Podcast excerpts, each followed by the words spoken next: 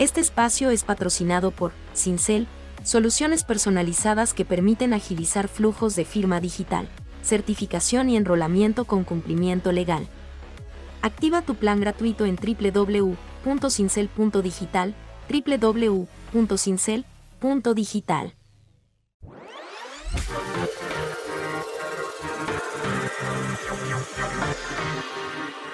Hola, ¿qué tal? Bienvenidos sean todos a un capítulo más del podcast Bicis Latam, espacio que como ya saben, invitamos a fondos de Latinoamérica invirtiendo en startups de la región para que nos cuenten acerca de su tesis, proceso y curiosidades. El día de hoy tenemos por segunda ocasión un fondo con enfoque en impacto, entonces bastante curiosos de saber cómo le están haciendo, cómo funciona esa parte que por lo menos de manera personal apenas me estoy como metiendo en, en, ese ambiente, en esa como subindustria, vamos a llamarle. Pero bueno, sin más preámbulos, bienvenido Alberto Gómez Obregón de CoCapital, eh, Managing Partner del mismo. Estimado, bienvenido. Gracias, Isra. Qué gusto saludarte y, y hola a todos los que están escuchando. No, hombre, el gusto el gusto es nuestro, mi buen. Ya tuvimos en, un River Speech, súper agradecidos con su participación. Y pues nada, el día de hoy para conocer un poquito más sobre ustedes. Y yendo directo al grano, como siempre, por favor cuéntanos qué, quién eres y cómo llegaste un poquito al mundo del VC. Y ahorita te cuento, eh, ahorita te pregunto, perdón, sobre CoCapital, su tesis y nos arrancamos ahora sí platicando. Vale, muchas gracias. Bueno, pues soy Alberto Gómez Obregón, soy mexicano, aunque llevo muchos años viviendo fuera del país. Soy papá de, un bebé llamado Martín eh, y bueno, muy, muy contento de estar aquí. Mi carrera empezó, soy ingeniero industrial, empecé una carrera como muy tradicional en banca de inversión a principios de los 2000, de ahí me moví a hacer private equity y estuve haciendo private equity enfocado en Latinoamérica por más de 10 años, siempre con un enfoque en, sectores más tradicionales, en, etapas de crecimiento, con fondos en general multinacionales, al principio trabajando desde México y después ya de manera internacional, primero en Suiza y luego en, en Nueva York, que es donde actualmente vivo. Y por ahí del 2015, 2016, pues empecé a reflexionar sobre lo que quería en mi vida y, es cuando decidí tomar una decisión de, cambiar mi carrera profesional por dos razones. Una, quería tener un poco más de propósito en, mi día a día, quería sentir que estaba contribuyendo más a la humanidad y al planeta. Y lo segundo es que sentía que pues, mucho de lo que se hacía en, mi sector, en private equity, en, en industrias más tradicionales, le faltaba innovación, le faltaba cuestionamiento y creatividad a cómo resolver problemáticas y eran negocios que, pues que simplemente operaban porque así es como habían operado hace quién sabe cuántos años, ¿no? Entonces, ese cuestionamiento me llevó a encontrar la inversión de impacto como un sector en donde podía transferir mi experiencia, mis habilidades alinearlo con un propósito, pero también estar trabajando en, un sector donde hay mucha innovación, mucha creatividad, emprendedores, emprendedoras increíbles y decidí transicionar en el 2016. Primero estuve en Acumen, que es un fondo de impacto americano que tiene presencia global. Fui el Deputy Chief Investment Officer por cuatro años y de ahí salté como, después de tres años de estar como miembro del comité de inversiones de CoCapital, me sumé como socio en el 2020 a dirigir nuestro primer fondo. Ok, buenísimo. Desde hace seis años entonces ya metido en, en este rollo del impacto social, viniendo de la banca, que justo con el fondo anterior que platicamos con similar tesis, también venía como de un sector un poco más corporativo, similares, eh, se me fue la palabra, eh, no es inspiración, pero motivos, similares motivos, como el tema de querer hacerle bien al, mundo en, general. Ah, sobre CoCapital, ¿en qué invierten? ¿Cuánto? Eh, su tesis, vaya, si nos cuentas. CoCapital nació en el 2017 y surge como el brazo de inversiones de una entidad sin fines de lucro que se llama Coplataforma. Coplataforma lleva como más de 10 años operando en Latinoamérica y es un ecosystem builder. Tiene programas de incubación, programas de aceleración, programas de mentoría, una, serie de, diferentes iniciativas que ha impulsado, detonado Coplataforma y, y, después de varios años de estar operando, se notó que pues muchas de las empresas, de los emprendimientos que pasaban por estos programas, estaban escalando y no había realmente capital o muchos inversionistas de impacto en la región que los apoyaran con, con fondeo para, esa, para ese crecimiento. Entonces de ahí surge la idea de, de montar un brazo de inversiones que es CoCapital. Ahí es cuando yo me sumo como miembro del comité de inversiones y asesor y durante un periodo como de dos o tres años estuvimos definiendo la tesis de inversión, tratando de entender qué instrumento, qué sectores, en qué etapas invertíamos, etcétera y finalmente en 2019 lanzamos como el primer fondo ya con una temática y con una estrategia pues mucho más definida. Y es un fondo que tiene, digamos, como tres pilares. Los dos principales son reducción de desigualdad y pobreza y mitigación de cambio climático. Y a nivel como más amplio hay un lente de género. Esto nos permite entonces invertir o, bueno, diseñamos una estrategia que invierte en cuatro temáticas. La primera es educación, empleabilidad y desarrollo económico. La segunda es acceso a salud. La tercera es infraestructura básica renovable. Y la cuarta es el nexo entre agricultura, sistemas de alimentos y regeneración de ecosistemas. Eso nos da mucha amplitud en, el tipo de inversiones que podemos hacer y también podemos invertir en empresas que proveen financiamiento, digamos, microfinancieras, si las quieres llamar de alguna forma, pero solamente si están ligadas a estas cuatro temáticas y los créditos se utilizan para acceder a esos productos, servicios u oportunidades. El fondo es un fondo de deuda principalmente, otorgamos deuda estructurada de largo plazo. Son créditos muy flexibles que pueden ir desde 4 hasta 7 años. Podemos hacer créditos muy sencillos con una tasa fija y amortizaciones iguales. Podemos hacer tasas crecientes, una mezcla de tasas fijas con tasas variables. Podemos hacer revenue share. Podemos hacer amortizaciones crecientes. Entonces, realmente buscamos estructurar el instrumento de acuerdo a las necesidades de flujo de efectivo de la organización en la que estamos invirtiendo. Típicamente invertimos en empresas que andan rondando ventas entre medio millón de dólares al año y como hasta tres millones de dólares al año. Digo, hemos visto cosas más grandes, pero en nuestro portafolio, que a la fecha hemos hecho seis inversiones desde el fondo, andan en, en ese rango son cheques de entre 250 mil dólares a 750 mil dólares en una primera inversión y pues por eso tienen que tener cierta escala ya las empresas porque no puedes apalancar a una empresa pues, que todavía no puede repagar ese, ese crédito, ¿no? Porque sí les vamos a estar, como, como es un crédito, sacando flujo en, en los siguientes años de operación. Entonces sí tienen que tener cierta escala y después de que hacemos esa primera inversión, como al año de estar trabajando con ellos, podemos otorgarles un follow-on pues, de hasta como un millón de dólares. Y la intención de hacer créditos, desde nuestra perspectiva, es un tema de pues no preocuparnos por la salida, desde la perspectiva de la, y también un tema de un poco mitigación de riesgo.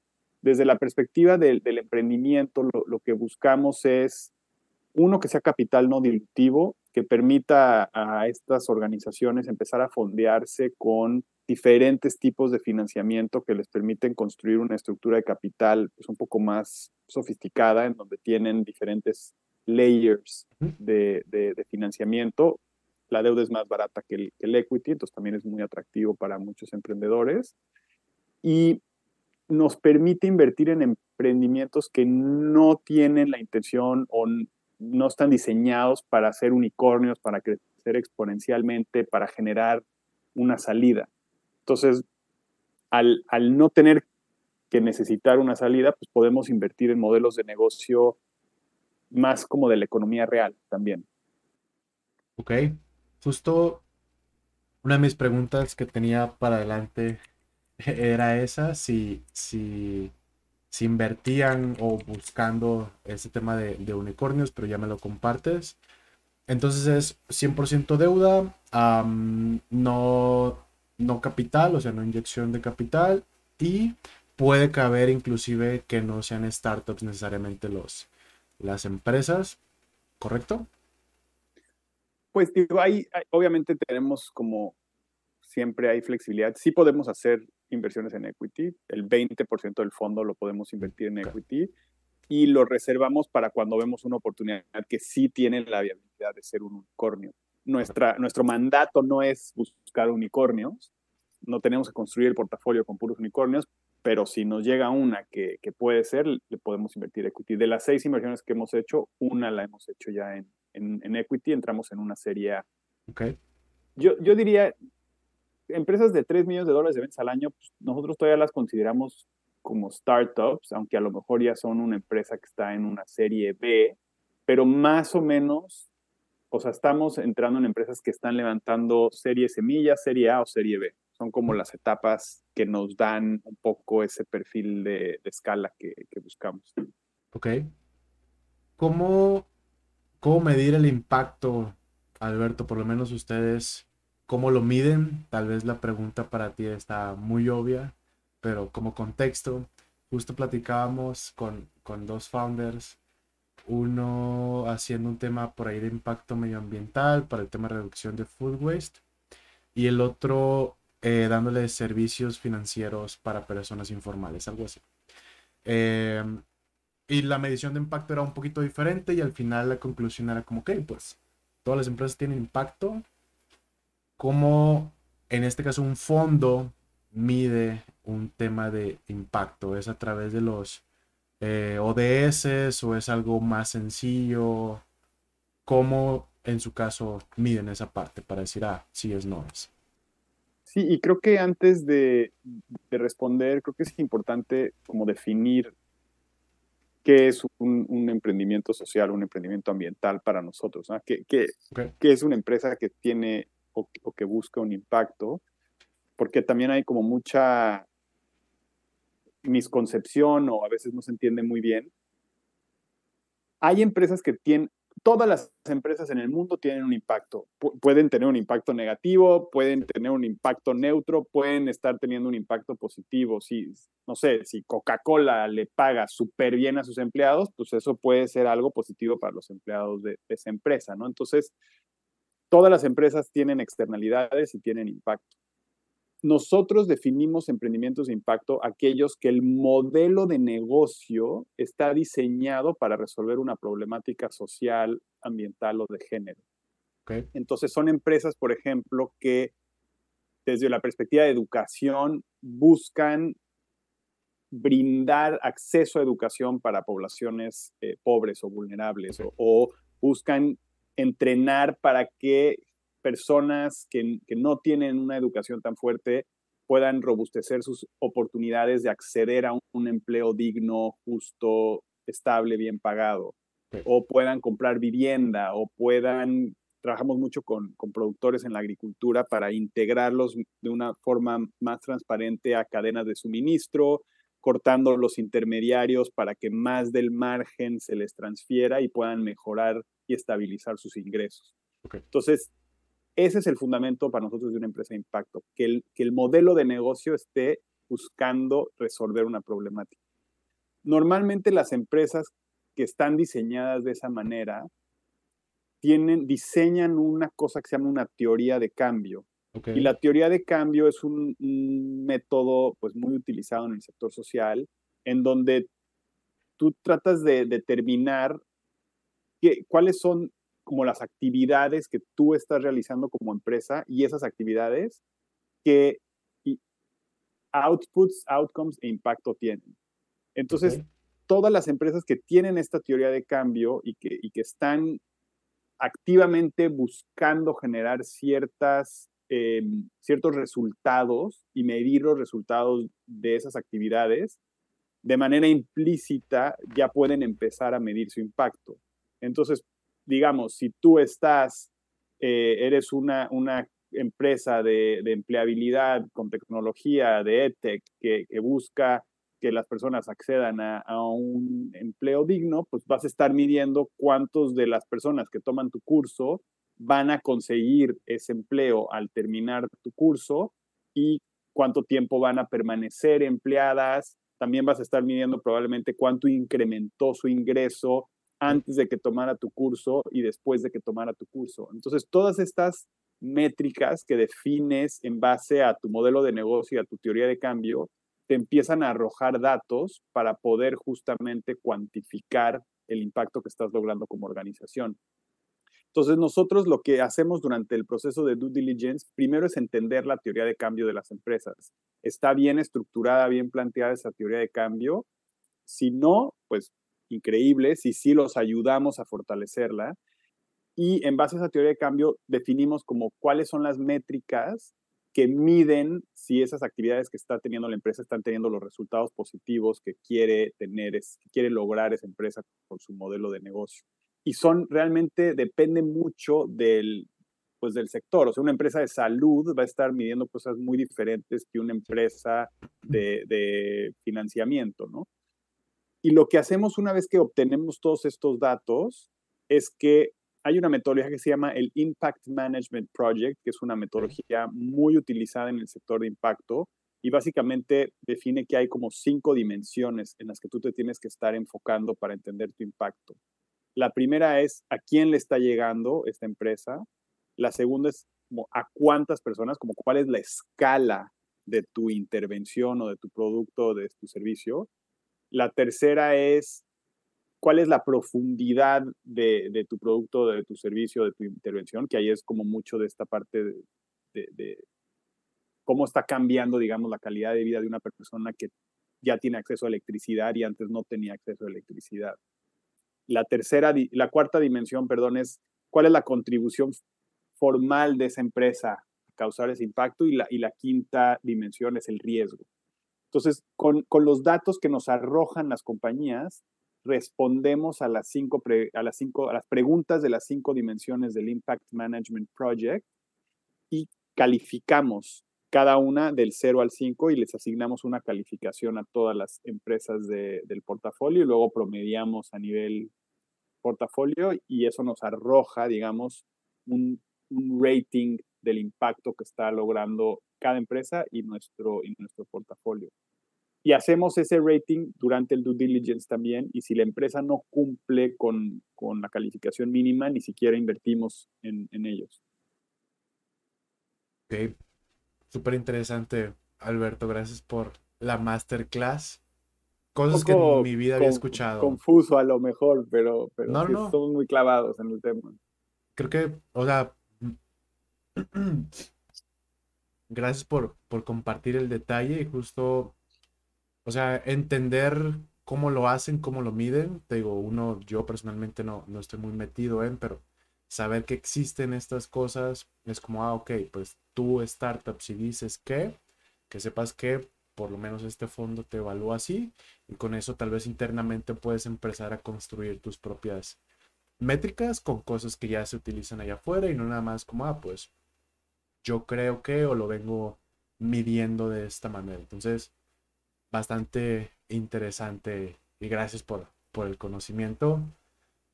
Perdón, ahí una, una última, un último tema ahí. Nosotros ayudamos a las empresas a determinar sus métricas de impacto si no las tienen mm. como bien estructuradas. Y algo fundamental es que esas métricas que están midiendo sean métricas que también ayuden a la empresa a operar mejor.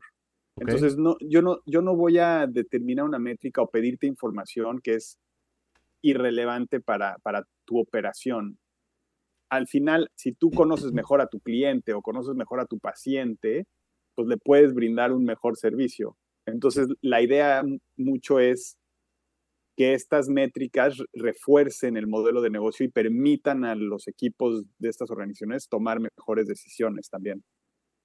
Ok, buenísimo. ¿Cómo, bueno, compartía, digo, con estas dos startups, eh, que igual les aprendí bastante, llegábamos a la conclusión, enfocándonos más en startups, startups, comparando eh, lo que en México llamamos como las ACES, que pues son de lucro, y las comparábamos con startups con impacto y al final un cambio como muy importante que veían era de que, oye, pues la AC probablemente no genera como esa cultura hacia afuera y su impacto muere con ella misma el día que pues muera versus una startup también intenta permear cultura en sus usuarios, en sus clientes, en los diferentes stakeholders que juegan. Entonces es como, ah, pues si el día de mañana se muere, se muere esta startup, si tú fuiste usuario, probablemente hayas como adoptado esa filosofía, cultura o, o cualquier palabra que le quieras poner. No sé, como qué opinas de esto. A mí medio me explotó un poquito la cabeza cuando dije, ok, creo que nada más de la parte como escalabilidad, etcétera, me hace un poquito más de, sentido por la manera en que diseñas un startup. Sí, o sea, definitivamente mucho del, de dónde surge la idea de, estos emprendimientos viene de, del sector de filantropía y y de ver algunos de los no son errores, pero de, las malas prácticas que se pueden dar eh, en, en, ACES. Y hay muchas ACES que son muy, muy buenas en lo que hacen y, tienen un impacto súper profundo y, y, deben seguir operando porque la filantropía sí logra resolver muchos problemas. Entonces, de ninguna manera creo que todas las ACs deben dejar de existir, creo que sí juegan un rol muy importante, pero hay ciertas ACs o ciertas intervenciones em, que sí se pueden, pues, al cambiarse a esos modelos de negocio, pues pueden ser mucho más profundas y más exitosas y más duraderas en el tiempo, como bien dices. Entonces, el primer tema con las ACs que, tú mencionas es este tema de que pues, dependen de filantropía o de donativos y si deja de caer ese dinero, pues deja de existir el programa. Entonces, parte fundamental de lo que estas, em, de esos emprendimientos en los que nosotros invertimos buscan es ser sostenibles financieramente, rentables y así poder ir escalando, ¿no? Y en algún momento con la escala generar un rendimiento financiero a los inversionistas. Otro tema que también se da con, con algunas ACs es, como el típico ejemplo, ¿no? O sea, tú vas a un pueblo en donde la gente tiene hambre, normalmente una C lo que haría es montaría un comedor y les regala comida. Pero nunca enseña a que esas personas produzcan su propia comida o nunca les robustece sus habilidades para conseguir un buen trabajo. Si esa AC deja de existir, el pueblo se vuelve a morir de hambre.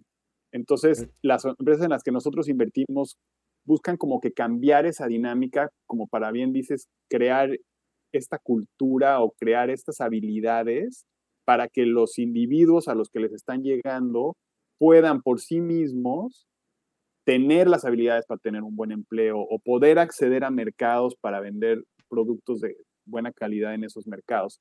Hay un tema también mucho como de como de dignidad, ¿no? O sea, como romper la dependencia que crean muchas de estas ACs, en donde, pues, de cierta manera estás tratando a estas personas como, como, pues, como limosna, ¿no? O sea, yo te regalo algo que tienes en vez de confiar en que tú lo puedes producir por ti mismo que tú puedes comprar y decidir qué es lo que tú necesitas para mejorar tu calidad de vida. Entonces hay un tema también como de, buscar tener intervenciones con mayor dignidad, que no, que no alguien diga qué es lo que necesitas y te lo, y te lo regalen. Ahorita que mencionabas esto, eh, me acuerdo de las palabras que, utilizaba una, una amiga que le sabe más que yo a esto, que está irrazonables, y mencionaba algo así como, ok, cuando tienes un emprendimiento con enfoque social, no tienes justo que dártela de, de salvador, ¿no? Sino que pues realmente entender y sobre eso agregar valor. Y ponía el ejemplo como, ah, oye, eh, brindarle calentador a una, eh, o sea, un calentador de agua o algo así, el ejemplo, a una comunidad alejada de, de, de una ciudad. Y era como, ok, pues está bien, está padre, pero probablemente su necesidad no es, no es calentar agua, probablemente su necesidad primero es comer, entonces inventarse problemas intentando ser el salvador de alguien más eh, también es como contraproducente. pero bueno, me, me hiciste recordar como esa frase que compartía. Bastante genérica o general mi siguiente pregunta, pero aprendizajes invirtiendo en, en este tipo de empresas, Alberto. No sé si, si ahora, bueno, obviamente sí, cuando estabas en la banca pues hacías cosas muy diferentes. Aprendizajes ahora poniendo dinero eh, en cosas que pues mejoran la vida de las personas directamente. Sí, creo que voy a compartir, voy a compartir varios porque 100% hay, hay aprendizajes. Yo creo que el primero es como hay, hay una falta de entendimiento, ¿no? O sea, como que se, se cree que por invertir en emprendimientos con impacto, eh, automáticamente el retorno financiero no va a ser tan atractivo como, como invertir en, en otro tipo de emprendimiento. Y yo creo que, pues estos emprendimientos lo que buscan es algunos vender o dar acceso a un producto o un servicio, muchos apalancados con tecnología, otros es trabajar como en cadenas de suministro, etcétera. Entonces creo que si los modelos de negocio están bien estructurados, pueden llegar a ser organizaciones muy escalables y muy rentables que pueden ofrecer los mismos rendimientos financieros, digamos, que, que un startup más tradicional. Definitivamente hay algunos modelos que ni siquiera buscan generar el mismo rendimiento financiero y esos modelos pues, no van a recibir equity, por eso hay inversionistas como nosotros que les otorgamos un crédito, pero hay muchos otros que, pues que sí, entonces creo que un, un aprendizaje para mí es, radica mucho en eso, ¿no? O sea, si tu intervención, si tu modelo está bien diseñado, puedes lograr crecer y, brindar retornos muy atractivos, ¿no? Otro, otro aprendizaje para mí, en, este sector en particular hay un, mucha colaboración y mucha apertura a, colaborar y yo creo que pues, eso no se daba por lo menos en, en, cuando yo estaba en private equity, ¿no? En private equity era como esta es mi transacción y no se la voy a compartir a nadie, no, quiero que nadie nunca hable con esta empresa y, ¿no? Y aquí es más bien, oye, ¿quién más quiere invertir en esta empresa? Hay que hacerlo en conjunto, etcétera. Y, entonces, yo creo que el aprendizaje para mí ahí es, para resolver los problemas más complejos del mundo no los podemos hacer solos, ¿no? O sea, realmente tiene que trabajar la gente en conjunto, tiene que haber compartir aprendizajes, tiene que haber eh, una colaboración transparente. Entonces, eso es algo que, a mí me encanta, eh, eh, esa, esa cultura, y, creo que es, muy necesaria. ¿no? Y, el tercer aprendizaje, y con esto ya te, regreso la palabra, Irra, pero el tercer aprendizaje es, eh, pues digo, trabajando con muchos emprendedores y emprendedoras, lo, que veo es que es un, es un rol difícil en donde muchas decisiones y mucho riesgo y estrés radica sobre, sobre ellos. Entonces, eh, pues pedir ayuda cuando la necesiten o tener asesores o asesoras que los acompañen o, mentores o mentoras. O sea, creo que levantar la mano cuando, cuando necesitas es algo que uno reduce mucho esa presión sobre, sobre, sobre ti como individuo y dos, también te ayuda a pensar de una forma diferente, eh, te ayuda a construir tu negocio de una forma como más holística. Entonces creo que em, yo, yo veo que, que, muchos de los emprendedores o emprendedoras que, que, que, justamente logran crear estas comunidades de asesores o de mentores o de consejeros suelen tomar mejores decisiones. Ok. Ahorita me gustaría regresarme a este tercer punto. justo mencionabas eh, o por lo menos así lo entendí, como la falta de entendimiento un poco de, de, cómo funciona esto. Y creo que ahorita, o por lo menos más o menos es lo que hemos visto y hoy en la mañana lo volvimos a ver. empieza a haber más fondos como ustedes, más aceleradoras inclusive buscando este tipo de, de, proyectos. Preguntaban en un grupo de WhatsApp que tenemos de que, oigan, pues, ¿quién invierte en impacto?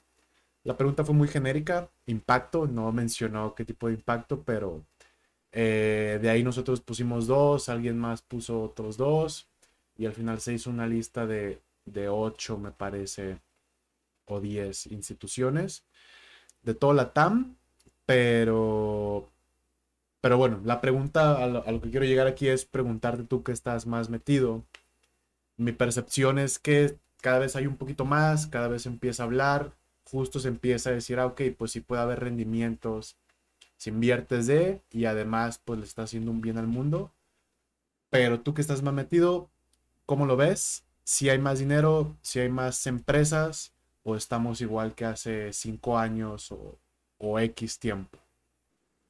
Hay una organización global que se llama el Global Impact Investment Network o el GIN, G-I-I-N, y ellos hacen eh, pues, unos análisis como cada dos años para medir de qué tamaño es el, sector. Hoy el sector como puro y duro de inversión de impacto está alrededor de 1.1 trillones de dólares en valor. Si eso lo comparas con el sector tradicional de, inversión de, de, private equity, y, venture capital, estás hablando como de más de 40 trillones de dólares, ¿no? O sea, somos 40 veces más pequeños todavía que, que, ese otro sector, pero en los, yo llevo, pues, como te comentaba al principio, seis años ya en, en este sector. Cuando yo entré, estaba en menos de 500 billones de dólares. O sea, casi se ha duplicado el tamaño del sector en los últimos cinco o seis años y trae un crecimiento bastante acelerado. Empezó mucho en el mundo desarrollado, impulsado por family offices, familias eh, que, que podían mover su capital de una forma muy ágil y tomar riesgos más desmedidos pero conforme se fueron creando casos de estudios de éxito, conforme empezó a haber más organizaciones que escalaban y que sí mostraban que se pueden generar retornos financieros, también pues, muchos modelos de negocio se fueron perfeccionando, se fueron aprendiendo, desarrollando tecnologías más baratas, em, como que lleva desarrollándose más de como unos 25 años este sector.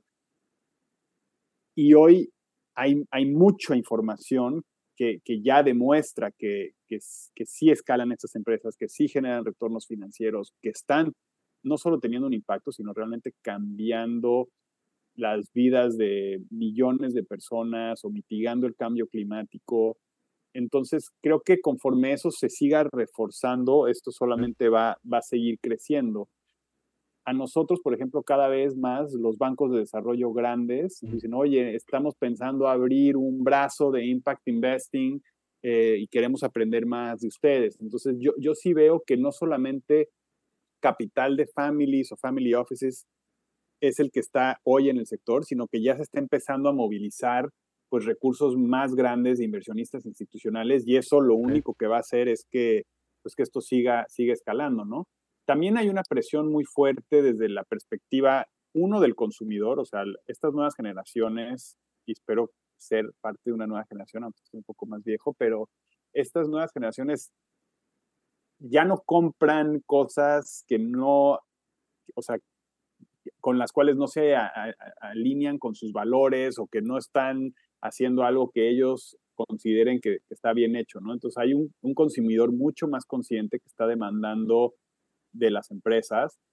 Cada vez más también la regulación se está moviendo en, esta dirección o los compromisos a los ODS están impulsando que más capital se mueva en esta dirección y, a través de todo esto, como todos estos stakeholders externos, pues la gente se va informando más y va empezando a aprender cuál es la diferencia entre ESG, cuál es la diferencia entre impacto, eh, qué está haciendo cada uno y eso al final pues va, va, dando, va dando más y más. y, digo muy curiosamente una anécdota, nosotros cuando, cuando llegamos a hablarle a algún potencial inversionista que no conoce del sector o que lo confunde con, con ESG o con, con Venture Capital, digo, siempre hay muchas preguntas, pero en una mayoría de los casos, cuando una persona escucha el que puede hacer bien o puede tener impacto o puede cambiar la vida de, personas y al mismo tiempo obtener un retorno financiero, para muchas personas eso es muy motivante. Entonces sí vemos que, que conforme más se transmite el mensaje y más personas aprenden de esto, yo creo que va a seguir movilizándose más recursos para crecer esto. Justo eh, nos compartía algo similar uno de los founders con, con, con los que hablamos, decía de que, ah, pues, nosotros afortunadamente no hemos sufrido de dinero, levantamos eh, tanto, después tanto, y ahorita vamos por tanto. Y estábamos el otro founder invitado y yo como, ah, güey, pues saca tantito dinero, ¿no? Aquí andamos batallándole. Y nos daba justo esta misma explicación de que tanto el inversionista, eh, los usuarios de las marcas, lo que ellos hacen es como ayudar a las marcas grandes que no se tire tanto su producto, hablando de, comida, eh, haciéndoles ahí un cashback, un payback, de que, oye, si compras algo que ya se va a caducir, te recompenso por eso, entonces ese producto ya no se, ya no se muere.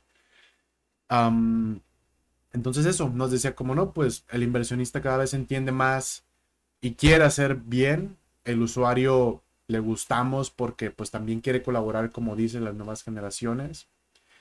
Y también el tema de, equipo, ¿no? Personas que quieren hacerle un bien, los que empatan con nuestra, nuestra misión, pues hemos podido crear un, equipo interesante por ahí. Entonces, interesante, o sea, te digo, creo que no, no, no entiendo y no conozco mucho el mundo, pero cuando dos personas que están muy metidas repiten similares cosas, es como, ah, ok, va, empiezas a entender mejor los motivadores y por dónde va regresando al tema de pedir ayuda y saliéndonos un poquito del, tema principal, eh, pero tocando como por ejemplo un tema de mental health, eh, que tiene que ver un poco gente con lo que mencionabas, acceso a salud.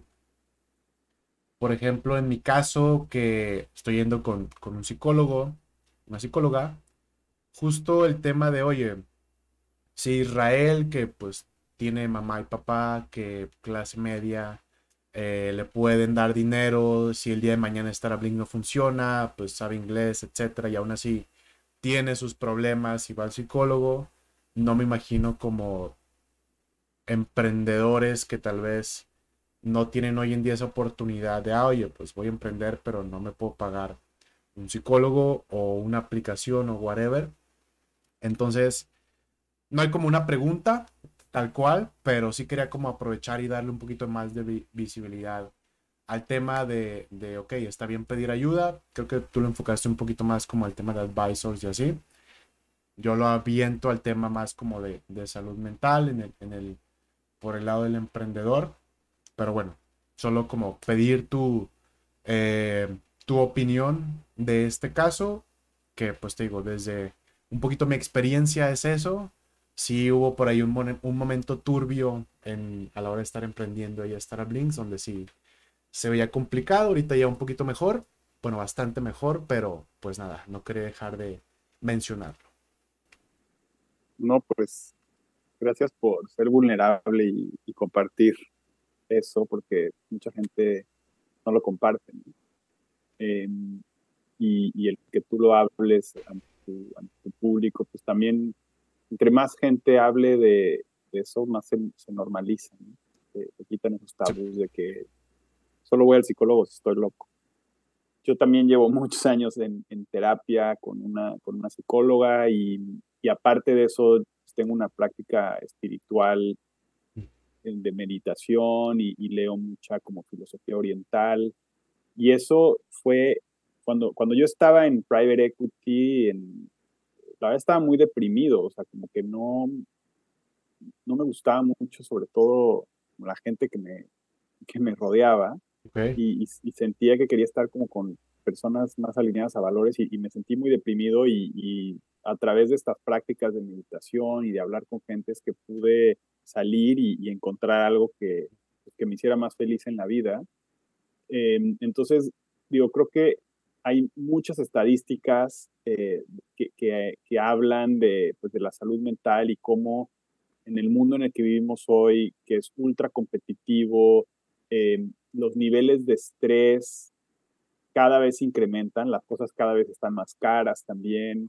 Entonces, pues digo, creo que por, por así de la misma manera que, que hay prevención en, en, enfermedades físicas, pues debe haber una, una salud mental sana, ¿no? Y, se tiene que normalizar el hecho de, pues de que todos necesitamos trabajar en, en nosotros mismos desde la perspectiva mental y emocional.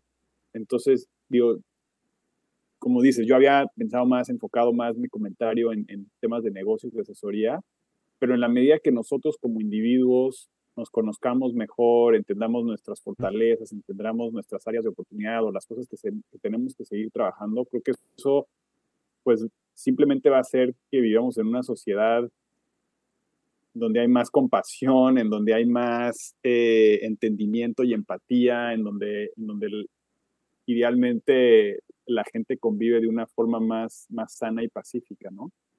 El, el, tema está en que pues hay un, y, regresando al, tema de impacto, hay millones de personas en pobreza que no tienen acceso a esto, ¿no? Y un emprendedor, una emprendedora pues, de clase media, media alta, pues a lo mejor pudiera encontrar los recursos para, para, para tener acceso a algún servicio de salud mental, pero también porque tienen la educación de entender que hay un, un, tema de salud mental, ¿no?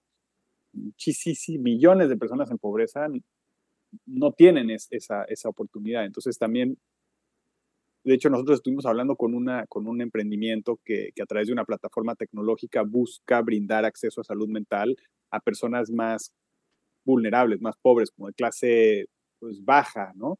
Eh, entonces creo que esto se tiene que, se tiene que eh, democratizar también este tema de salud mental, este, este tema de, de estar bien con nosotros mismos y de y, si hay algún tema pues más de una, de una enfermedad química etcétera pues también tratarlo de, de, la manera correcta ¿no? justo sí pero bueno hay la invitación a founders pidan ayuda eh, empieza a ver un poquito más nos han llegado inclusive personas de que oye voy a hacer este un programa de salud mental para founders entonces empieza a ponerse más el tema en la mesa piden ayuda, si pueden vayan al psicólogo eh, y si no, pues traten de hablar con otros fundadores, otras personas, amigos, porque sí es complicado emprender. Ah, pero bueno. Pues es, es, complicado vivir, no solo mm. emprender, ¿no? O sea, la vida está llena de incertidumbre, siempre te avienta una, una, curva cuando todo parece estar bien, ¿no? Entonces, e, esa ayuda es, para la vida en general, no solo para el emprendedor. Cierto, cierto. Vivir y emprender, más complicado aún. Pero bueno, ya casi para ir cerrando, Alberto, algo que te hubiera gustado que te preguntara, que no te pregunté, de cualquier tema, de cualquier cosa, si es que hay, y si no hay, sin problema.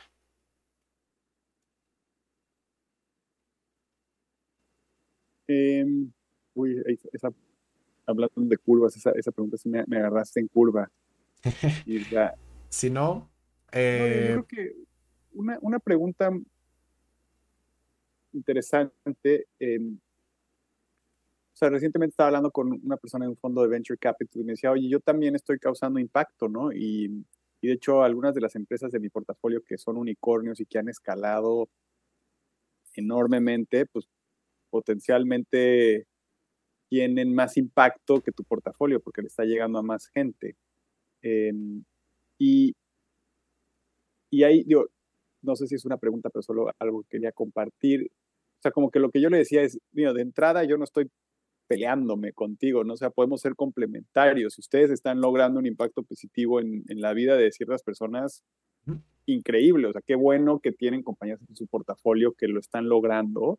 Es muy importante entender no solamente a cuánta gente le estás llegando, sino qué está, o sea, qué cambio en la calidad de vida de esa persona está teniendo ese producto o ese servicio. Entonces, digo, hay un poco más de profundidad ahí en, ah, yo le llego a 100 mil personas, tengo impacto.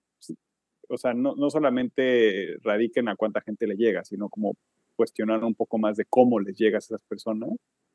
Pero o sea, creo que, y regreso a este tema de, la colaboración, ¿no? Entre más organizaciones estén causando impacto positivo, estén buscando mejorar la calidad de vida de personas o mitigar el cambio climático, más podemos todos vivir en, en armonía. Entonces, no es que haya una batalla entre los fondos de impacto y los fondos de venture capital. Creo que en nuestro caso, simplemente nosotros todo lo que hacemos tiene la intencionalidad de causar ese impacto. Los fondos de VC son más oportunistas Puede que algunas de sus organizaciones tengan impacto, puede que otras sean organizaciones más, más tradicionales, ¿no? Pero no, no, no critico un modelo sobre el otro, creo que todos debemos coexistir y somos complementarios eh, y todo se necesita en, en, este mundo, ¿no? Todo, todo lo que se está haciendo pues, es necesario para, para diferentes razones. Ok, de acuerdo. Creo que hay bastante espacio para, diferentes tipos de financiamiento, de inversionistas. Y, y sí, pero bueno, como parte de, de, ese entendimiento de cómo funciona, pues gustazo haberte tenido. ¿Dónde pueden, bueno, un call to action para buscarlos a ustedes o a ti, cualquiera de las dos, como gustes, eh, a dónde pueden escribirles o buscarlos? Sí, pues CoCapital tiene un perfil de LinkedIn y yo también, Alberto Gómez Obregón, estoy en LinkedIn y soy, respondo bastante, bastante bien. Entonces, si, si me mandan una, una invitación y me, me, cuentan en un mensaje que, escucharon de nosotros a través de, de, este programa de Startup Link contigo, Isra, entonces yo les puedo responder. Listo, buenísimo. Pues gustazo, Alberto, haberte tenido por acá. Muchísimas gracias. Aprendí bastante. Ojalá que la audiencia también. Y ojalá que nos podamos conocer en vivo muy pronto. En Nueva York. No en México, en Nueva York. Bueno, bueno, vente. por una chela acá. Buenísimo. Pues, gustazo, Alberto. Igualmente, Israel, gracias por la invitación y gracias a todas, todos por escucharme.